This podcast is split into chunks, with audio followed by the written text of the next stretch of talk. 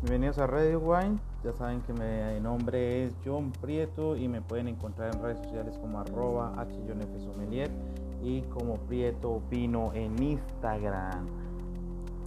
Les voy a dar una sección aromática y características que ustedes pueden percibir en nariz en aromas primarios y, por qué no, terciarios cuando ustedes estén haciendo una cata.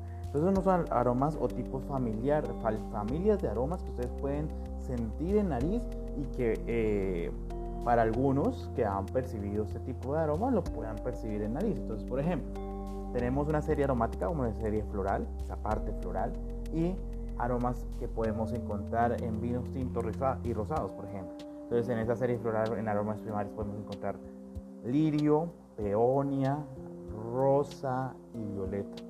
En los aromas terciarios, ¿por qué no encontrar? Eso, eso es muy característico de, de un buen barolo. Flores secas y rosa marchita. Aquí lo vamos a encontrar muy bien categorizado. En la serie afrutada, o frutas que podemos encontrar en aromas primarios, los aromas primarios prácticamente son vinos de primera elaboración y sin ningún, sin ningún estímulo secundario al momento de ser embotellados. Entonces aquí vamos a tener primarios como frutos pequeños rojos y negros como grosellas, casi cereza, cereza, eh, frambuesa, eh, fresa, moras, eh, frutas en compotas, inclusive, porque no sirve la pasa.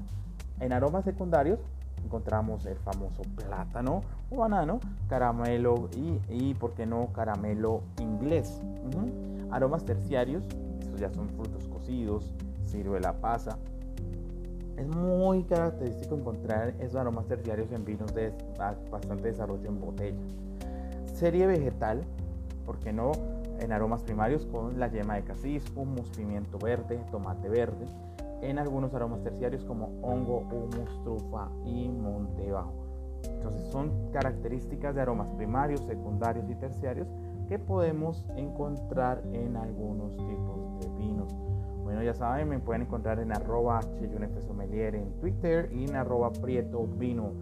Espero que nos estén escuchando en bastantes países como México, inclusive Brasil, España, Argentina, Chile, por supuesto Ecuador, Perú, todos nuestros países vecinos y ya saben que me encuentran en Ready Wine. Feliz día, tarde, mañana, fuerte abrazo.